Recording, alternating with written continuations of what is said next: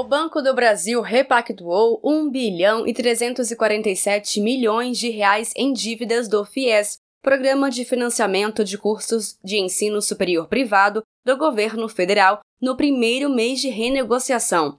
Foram 26 mil renegociações e cerca de 106 mil simulações realizadas.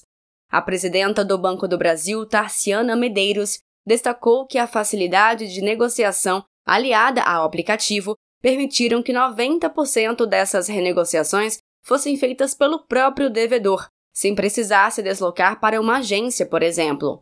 As renegociações só foram possíveis com o programa Desenrola Fies, criado pelo governo Lula para ajudar o povo brasileiro a quitar suas dívidas. A medida, que começou no início de novembro, prevê um desconto de até 100% em juros e multas para dívidas em atraso no âmbito do programa, além de desconto de 99% no valor consolidado da dívida em caso de liquidação integral do contrato. Em entrevista ao jornal PT Brasil, o deputado federal Rubens Ottoni, do PT de Goiás, destacou a importância do Desenrola Fies, programa que, segundo ele, garante aos estudantes o direito de continuar estudando e, assim, poderem exercer sua cidadania. Na realidade, essa iniciativa do presidente Lula, do Ministério da Educação, é poder dar um olhar para essa questão da dívida dos nossos estudantes e daqueles que eventualmente até já se formaram, mas ainda estão é, ainda inadimplentes,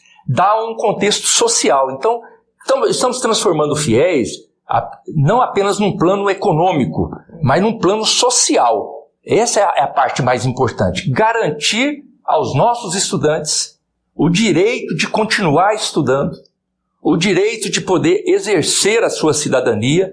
Então, é muito mais do que uma negociação. É enxergar a questão do estudante como uma questão social de importância do governo, de política pública do governo. Foi um avanço muito grande. Quando você tem uma profissão, você tem emprego em qualquer lugar do mundo e do Brasil ressaltou o presidente Lula ao chamar os inadimplentes do FIES a procurarem os bancos e quitarem as suas dívidas. Se você está devendo ao FIES, está inadimplente, não se desespere.